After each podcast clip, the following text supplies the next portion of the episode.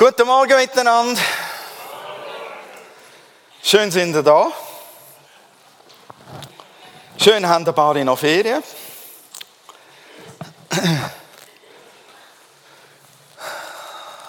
Schön sind ihr vom Kinderlager zurück. Ich höre ein paar Pfnüsel von euch, Husten und Pfnüseln. Wahrscheinlich die erste Hälfte vom Kinderlager war, glaube ich, recht kalt. Ähm, und verschneit. He? Aber der Steff hat ein wunderschönes Häuschen, schöner Platz. Ich hoffe, ihr habt das können geniessen. Ich habe dort auch schon äh, Weekends durchgeführt, aber das ist lang her. Jawohl, ich bin ja letzten Sonntag da gestanden und habe erzählt, äh, zusammen mit Michael von der Reise und unter anderem haben wir von unseren Mägen erzählt. Und ähm, wir haben damals gesagt, also das Kathmandu und das Pokhara wollen wir nicht ins Spital. Vorher lieber aus dem Land an den Beinen rausgeschleift werden. Aber in die Spitäler wird es nicht gehen. Und tatsächlich, wir haben es bis in die Schweiz zurückgeschafft. Kommst du zum Arzt, denkst, hast du einen Profi vor dir und mir hat er das falsche Antibiotika verschrieben. So eine super, oder? Denkst, bist endlich in sicheren Händen von der Arzt her. Und dann hast du ein resistentes Antibiotikum. Äh, so vom, vom Sonntagabend an, letzten Sonntagabend an, bin ich wieder mit Fieber flach gelegen und Durchfall bis zum Mittwoch. Und seither habe ich jetzt ein neues Antibiotikum, das so unfassbar scharf ist, dass man mich vorher zweimal untersucht hat, mein Blut untersucht hat, meine Nierenwert gecheckt hat, äh, ob ich das wirklich mag vertragen. Und tatsächlich, es fährt ein wie blöd. Ich habe manchmal so 10 Sekunden, 15 Sekunden Nieren stechen, dass ich meine, ich muss aus, aus meinem Skelett raushüpfen. Aber äh, ich nehme jetzt mal an, dass das Richtige ist und dass ich endgültig gesund werde. Jacqueline ist immer noch nicht ganz fit. Ähm, so, wir sind froh, wenn ihr weiter für uns noch betet, auch wenn wir wieder hier in, in dieser äh, Schweizer Sicherheit sind. Herzlichen Dank dafür. Ja, und jetzt schalte ich um auf gesalbtes Hochdeutsch. Ich habe kein, ähm, keine Fernbedienung. Kann mir die bitte jemand reichen? Dankeschön.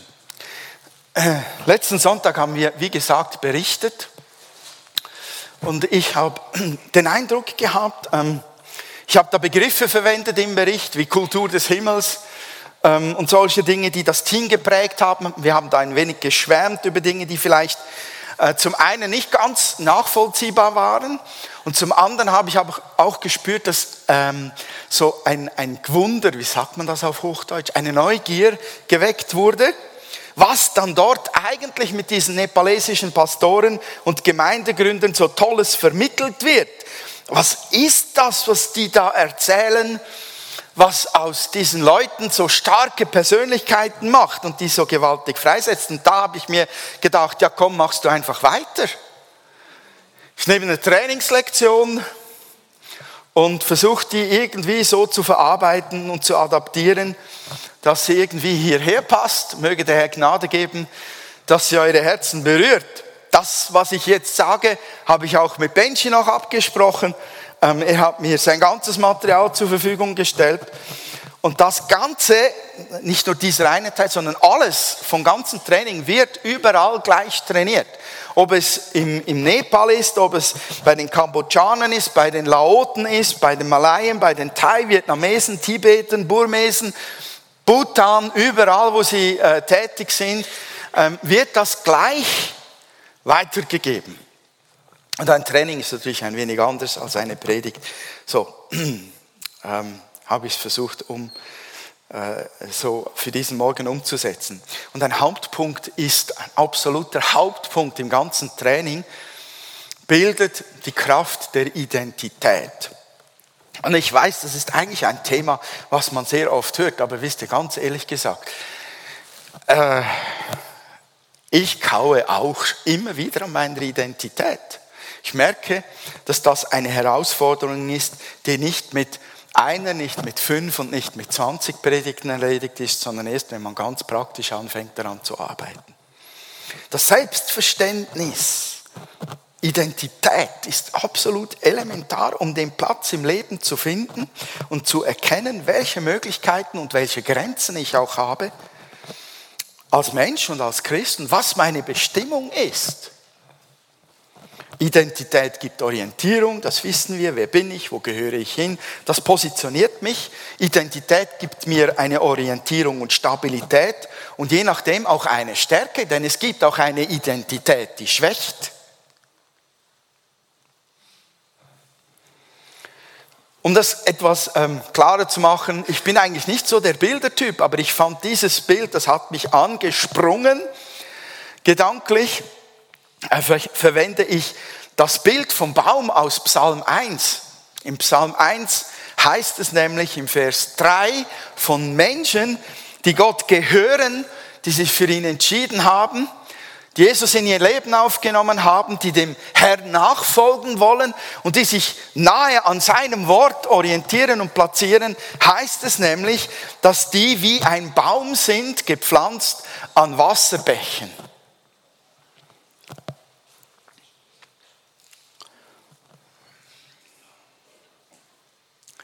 und dass sie Frucht tragen Jahr für Jahr und was sie anpacken, gelingt ihnen. Finde das ein ganz cooles Bild. Ähm, ein Baum besteht nämlich aus drei Hauptteilen. Die Wurzel, der Stamm und die Krone und die Wurzel ist ja die Verankerung im Boden und sie hält den Baum und sie füttert den Baum zuerst. Aus den Wurzeln lebt der Baum und der, der, der Boden, in dem er drin ist, gibt Nährstoffe frei. Das heißt, die Wurzeln holen sich das, was der Baum obendran zum Wachsen und Leben braucht, aus, aus dem Boden heraus. Und das Spannende ist an diesem Bild, dass man die Wurzeln ansatzweise sieht, aber nicht komplett. Da gibt es meterweise Wurzeln. Wer hat schon mal einen Baum versucht auszugraben? Ja, ich glaube, ihr könntet ein Lied davon singen, was es bedeutet, die Wurzeln dieses Baumes wirklich alle auszugraben. Das, und dann sind sie nicht einmal so schön einfach gerade nach unten gerichtet, sondern die gehen in alle Richtungen. Und da staunst du, wo die überall drunter gewachsen sind. Ich nehme mal an, der eine oder andere hat sich auch schon gewünscht, er könnte jetzt eine Sprengladung ansetzen, das ganze Ding einfach in die Luft jagen im Garten. Gewaltig, was diese Wurzeln für eine Masse und ein Ausmaß äh, erreichen im Boden. Und man sieht sie nicht einmal zuerst. Dabei sind sie das A und das O. Ohne Wurzel gibt es keinen Baum, der obendran wächst. Und dann ähm, gibt es da den Stamm.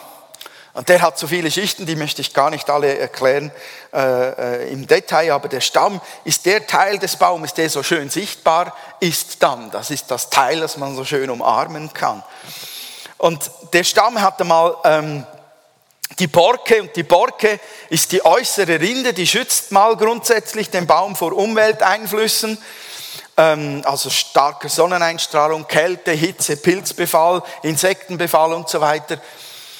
Und dann gibt es den Bast, das ist der innere Teil der, der Rinde, versorgt den Baum weiter mit den Nährstoffen, die aus der Wurzel kommen. Und dieser Bast stirbt relativ schnell ab, wird zu Kork und wird dann wieder zu Borke. Also das, was abstirbt, wird wieder zum Schutzschild des Stammes. Und dann gibt es das Cambium, eine dünne Zellschicht, die entwickelt Borke und Holz. Das Splintholz ist dann in, in der Mitte fast, stellt die Wasserleitungen her ich glaube, wenn ich das da anzeige, äh, ich glaube, das ist, äh, das ist da nicht einmal ganz schön aufgezeichnet, das Splintholz. Das müsste hier ungefähr sein. Und dann geht es los mit dem Kernholz, das ist das tragende Element des Baumes, das ist das Trägergerüst. Und dann gibt es da noch die schöne Krone, ähm, die manchmal so groß ist, dass sie fast wieder an den Boden reicht. Ähm, und in dieser Krone sind dann die Äste, die Blätter, die Früchte. Und das ist der Bereich, wo nicht nur Schatten spendet, sondern dort wird Atmosphäre produziert. Also dort wird auch ähm, Sauerstoff produziert, dort wird Schatten produziert, Luftfeuchtigkeit, Temperatur wird beeinflusst und Viecher leben in der Krone. Nicht nur Vögel, sondern auch anderes Zeugs. Und dort wird die Frucht des Baumes entwickelt. Man könnte sagen, in der Krone setzt sich das Leben, das aus der Tiefe der Wurzel kommt und durch den Stamm hochgeht, dann letztlich in der Bestimmung um vom Baum. Und wenn die Bibel jetzt uns vergleicht mit Bäumen, die gepflanzt sind, an Wasserbächen, dann, dann ist für mich das Bild so sehr passend, weil die Wurzel, das Innerste, gar nicht einfach mal schnell sichtbar ist. Wir sehen eher, eher schnell mal den Stamm. Also das, das da. Das, was man äußerlich sieht, das, der Stamm, da kommt auch, kommen ja keine Äste raus, ähm, sondern das, was das Leben dann produziert, ist dann die Krone. Ähm, was ich tue, was ich arbeite, was ich lebe, was ich genieße, ähm, das ist der Ausdruck von dem, was tief in mir verwurzelt existiert. Und die Krone, die Lebensfrucht, die Atmosphäre, die Bestimmung, die da heraus wächst, aus Wurzel und Stamm, das wird sichtbar in dem, was ich in meiner Identität dann lebe. Die Identität ist die Wurzel meines Lebens. Dort, wo ich mich selbst sehe, dort, wo ich gepflanzt bin, dort, wo meine Wurzeln drinstecken, dort kommt das heraus, was dann oben sichtbar wird. Identität positioniert mich entweder am Flussufer von Gottes Lebensstrom oder eine andere Identität lässt mich immer noch auf der Jagd sein nach dem wahren Leben, nach Annahme und Liebe und Selbstwert. Und das Training, das wir miterlebt haben, um das es heute Morgen geht, legt genau den Wert darauf, dass man weiß, wo man positioniert ist. Am Fluss oder immer noch unterwegs. Als Christen haben wir alle eine Prägung bekommen. Ich war nicht christlich geprägt. Trotzdem haben meine Eltern Werte mir weitergegeben. Dann wurde ich buddhistisch geprägt durch meinen buddhistischen Glauben, also daoistischen Glauben, nur so fürs Detail. Das ist ein ganz komisches Zeugs, was ich da geglaubt habe. Dann haben mich all mögliche Leute geprägt. Und das ging nicht nur mir so, sondern jedem Einzelnen hier im Raum. Ob wir es wahrhaben wollen oder nicht, wir wurden einfach mal geprägt. Und wir bekamen eine Identität. Die gab es uns einfach mal aufgedrückt.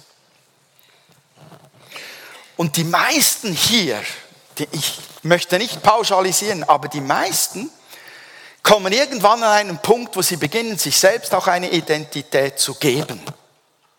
Vielleicht in der Pubertät, wo es dich angurkt, das zu sein, was deine Eltern wollen, dass du sein solltest. Dort, wo du dich selber beginnst zu entwickeln und sagst, ich bin das, ich will der sein.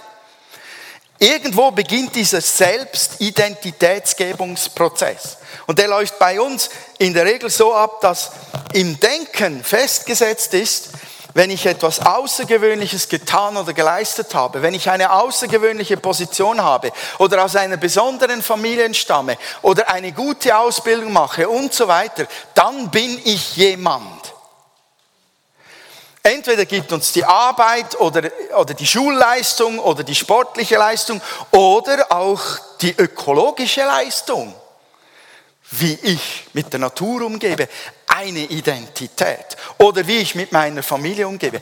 E, egal, wir ziehen Identität aus dem heraus, was wir tun und wie wir es tun. Also aufgrund einer Leistung bekomme ich eine Identität. Und wenn ich etwas geleistet habe, was gut ist, dann bekomme ich Anerkennung. Und wenn ich Anerkennung habe, fühle ich mich gut. Und wenn ich mich gut fühle, weiß ich mich angenommen und akzeptiert. Diese Kultur, die wir in unserer eigenen Identität schaffen, gebildet haben, diese Kultur haben wir doch tatsächlich auch ins christliche Denken rübergezogen. Für mich war es sehr bewegend zu sehen, wie diese nepalesischen Pastoren und Gemeindegründer, als es, als es um die Frage ging, wie viele Menschen habt ihr seit letztem Jahr zu Jesus geführt? Wie viele Gemeinden habt ihr gegründet? Wie viele Jünger habt ihr gemacht? wie diese nepalesischen Pastoren funktioniert haben, wie wir Schweizer. Jeder hat die besten Zahlen aufpoliert, die er zu bringen hatte. Und sie haben sie sogar geschönt.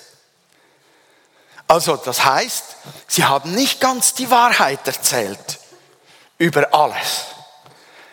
Das heißt, der eine, der eine, der da nicht wirklich ganz gerade auf dem Weg ist als Jünger Jesu, den nehme ich trotzdem noch als einen Erfolgsstrich mit hinein in meine Statistik. Und Benji hat das äh, genial gemacht, er hat radikal korrigiert und hat dann gesagt, er will nur wissen, welches sind echte Nachfolger. Welches sind echte, stabile Nachfolger, die ihr im letzten Jahr zu Jesus geführt habt? Und dann gingen die Zahlen also massiv nach unten. Und du hast diesen nepalesischen Pastoren angesehen, wie ihre Identität sie gerade wirkt, als sie die Zahlen nach unten korrigieren mussten. Die haben gelitten wie wir Schweizer. Weil ihre Identität verknüpft war mit der Leistung. Und Neubekehrte, Neugemeinden oder neue Jünger bedeuten, ich habe was gut gemacht. Somit fühle ich mich gut und weiß mich angenommen auch bei Gott.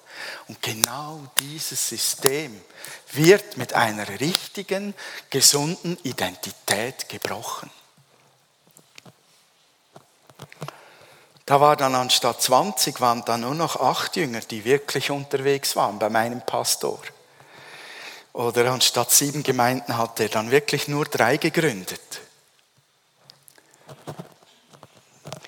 Eine alte Prägung wird nicht einfach abgestreift durch Bekehrung und Wiedergeburt.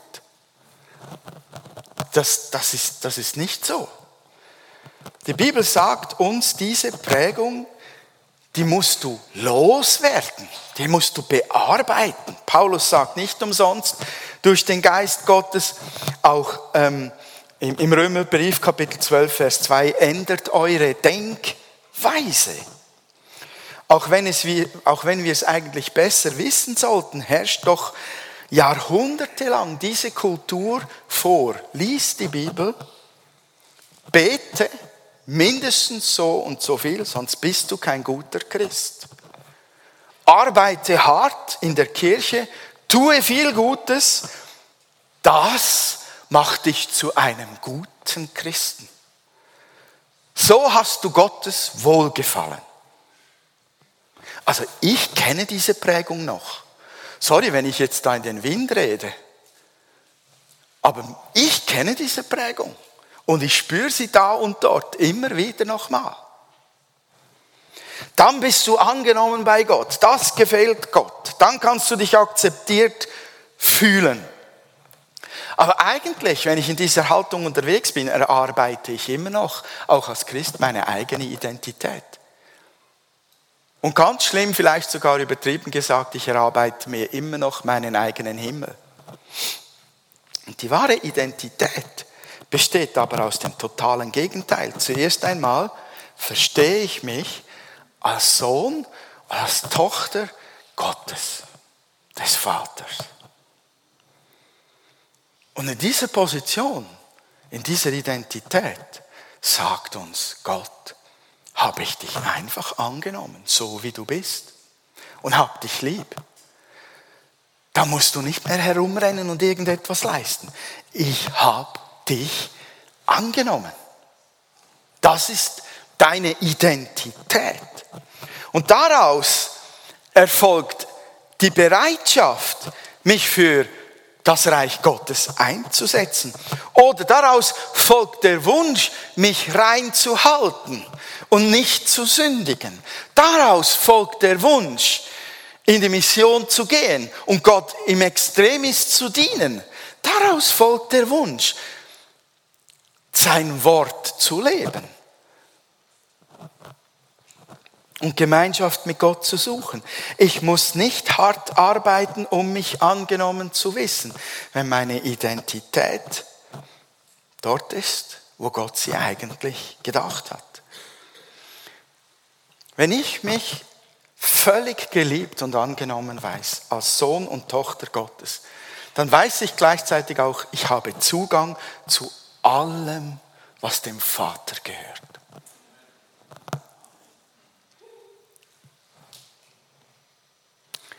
Wann bist du das letzte Mal zum Vater gegangen und hast dir etwas geholt, was vielleicht dir gefehlt hat oder jemand anderem? Wer hat sich das schon getraut zu machen? Geistlich.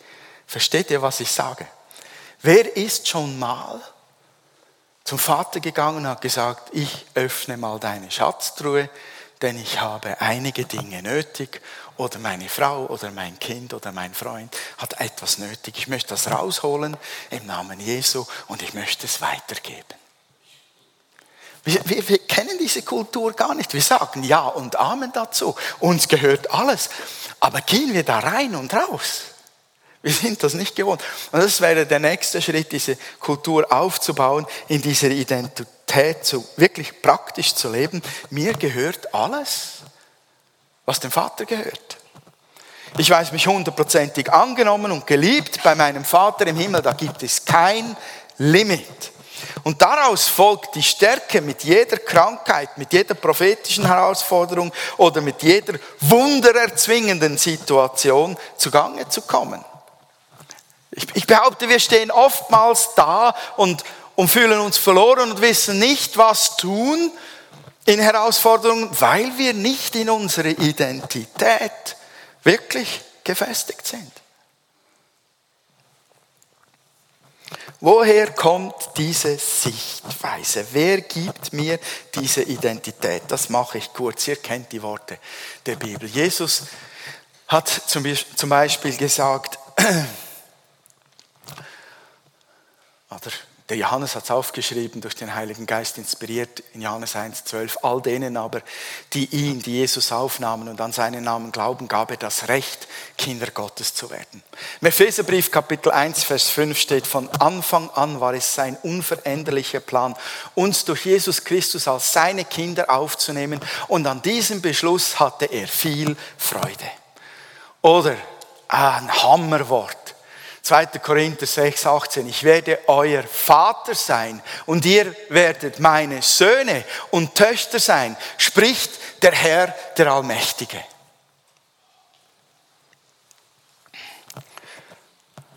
Wer hat uns das erkauft? Wer hat uns in diese Position gebracht? Wer hat diese Worte wahrgemacht? Der Herr am Kreuz.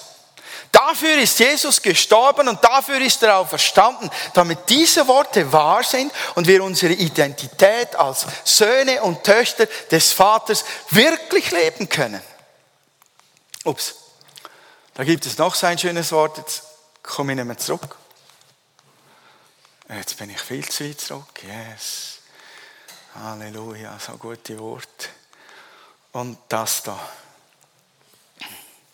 Und als seine Kinder sind wir auch Miterben an seinem Reichtum. Denn alles, was Gott seinem Sohn Jesus Christus gibt, alles, alles, was Gott seinem Sohn Jesus Christus gibt, gehört auch uns. Wir 8, 17. Das habe ich mir nicht ausgedacht. Das steht in deiner Bibel. Leute, was fangen wir damit an? Ist das unsere Identität? Hast du den Eindruck, du bist darin stark zu sagen, alles, was der Vater hat, hat er mir gegeben, weil es Christus gehört und Christus ist mein und ich bin sein. Bist du da so stark? Also ich mache da manchmal noch Schlingerkurs. Die Frage ist, habe ich diese Identität so angenommen oder arbeite ich mich immer noch durch das Leistungsprinzip wie ein Waisenkind durch mein geistliches Leben hindurch und versuche durch, durch gut zu sein, mir Liebe und Annahme reinzuholen? Ich finde es total spannend, was passiert, wenn ich in einer ruhigen Zeit mir diese Identität einfach wieder bewusst werde. In mir löst das Dankbarkeit aus. Ich kann gar nicht anders, als dass ich da sitze und beginne Danke zu sagen. Danke für das, was ich bin. Danke, was du mir gegeben hast. Danke, wer ich sein darf. Danke, was mir alles gehört. Das tut solch ein, ein Riesenreich auf. Und es erfüllt mich mit, mit einer riesen Dankbarkeit und Stärke. Und dann geschieht auch noch etwas, was, was, ich bin manchmal so blind gegenüber den Menschen, wenn ich sie anschaue, sehe ich den Stamm und sehe nicht die Wurzel zuerst, sondern denke mir, was hat er schon zu bieten? Wer ist er schon?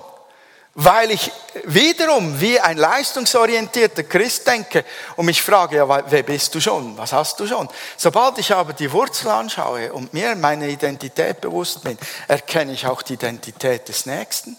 Und mir wird klar, da ist jemand, der etwas hat. Der kann mir etwas geben der will von, von mir freigesetzt sein, der will eingesetzt sein. Ich kann erwarten, dass mein Nächster gegenüber tatsächlich auch eine Bestimmung hat, die mir etwas zu geben hat. Ein geistliches Waisenkind, das immer noch um seine Identität kämpft und arbeitet, wird niemals großzügig sein Leben einsetzen können.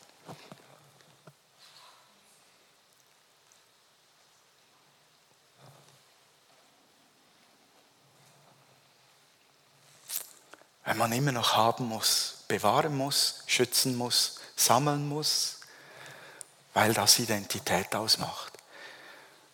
Wer seine Identität in Jesus gefunden hat als Sohn oder Tochter, kann sich verschenken.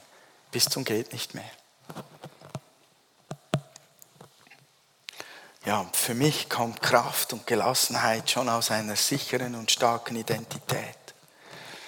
Wer also wie wir in einer eigentlich gegenteiligen Kultur aufgewachsen ist, wo Leistung, Anerkennung und Identität bringt, muss sich bewusst machen, dass wir täglich ein Umdenken bearbeiten müssen. Täglich, täglich.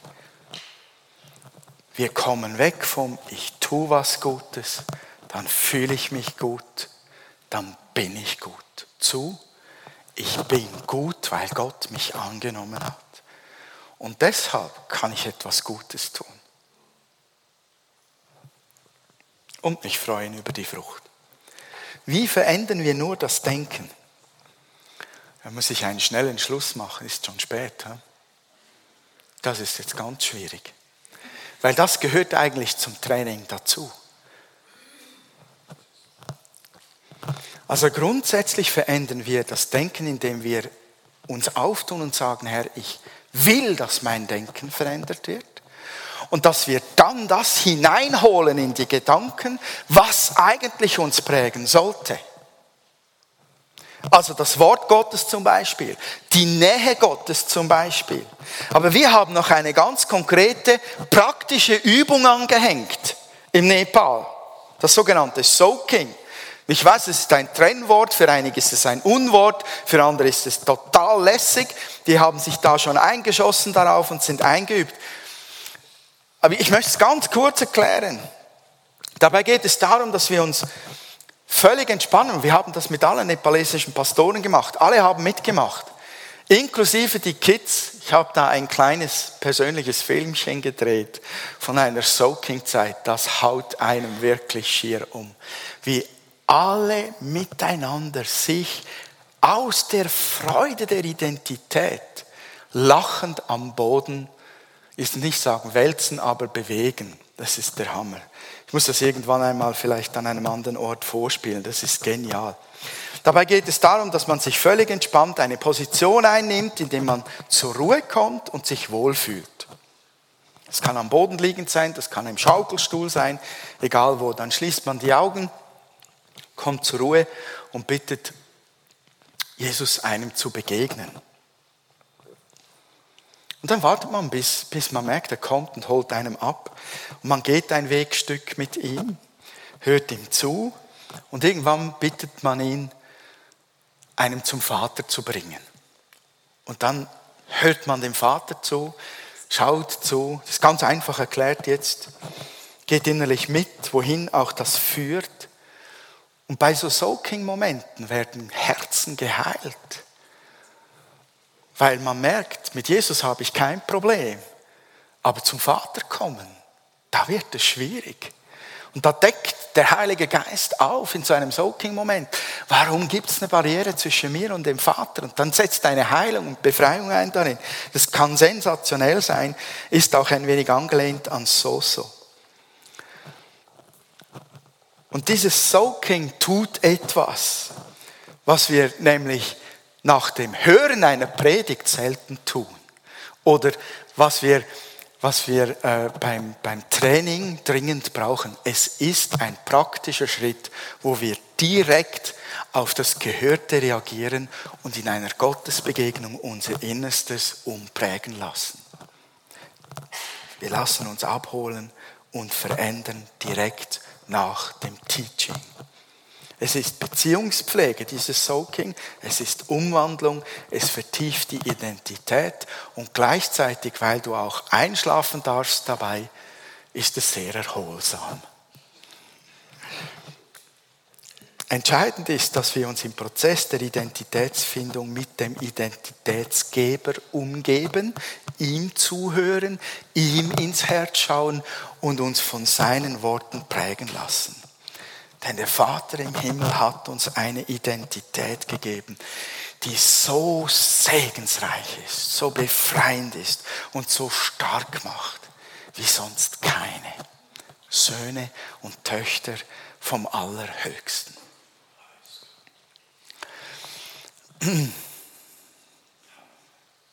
Wir machen jetzt keine Soaking-Übung. Würde mich reizen.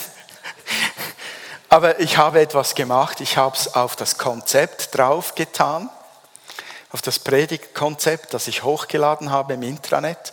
Und dort habe ich die Soaking Steps draufgetan.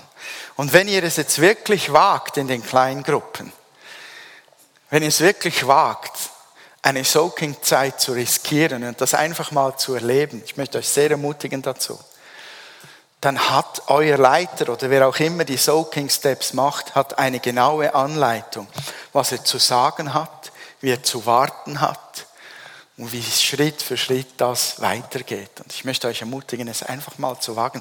Dann habt ihr eine Ahnung, wovon wir reden. Und es kann eine gewaltige Gottesbegegnung geben, die eure Identität stärkt, verändert oder umprägt, je nachdem, was es braucht. Ich wünsche euch dazu von Herzen Gottes Segen. Amen. Bist du abschließen?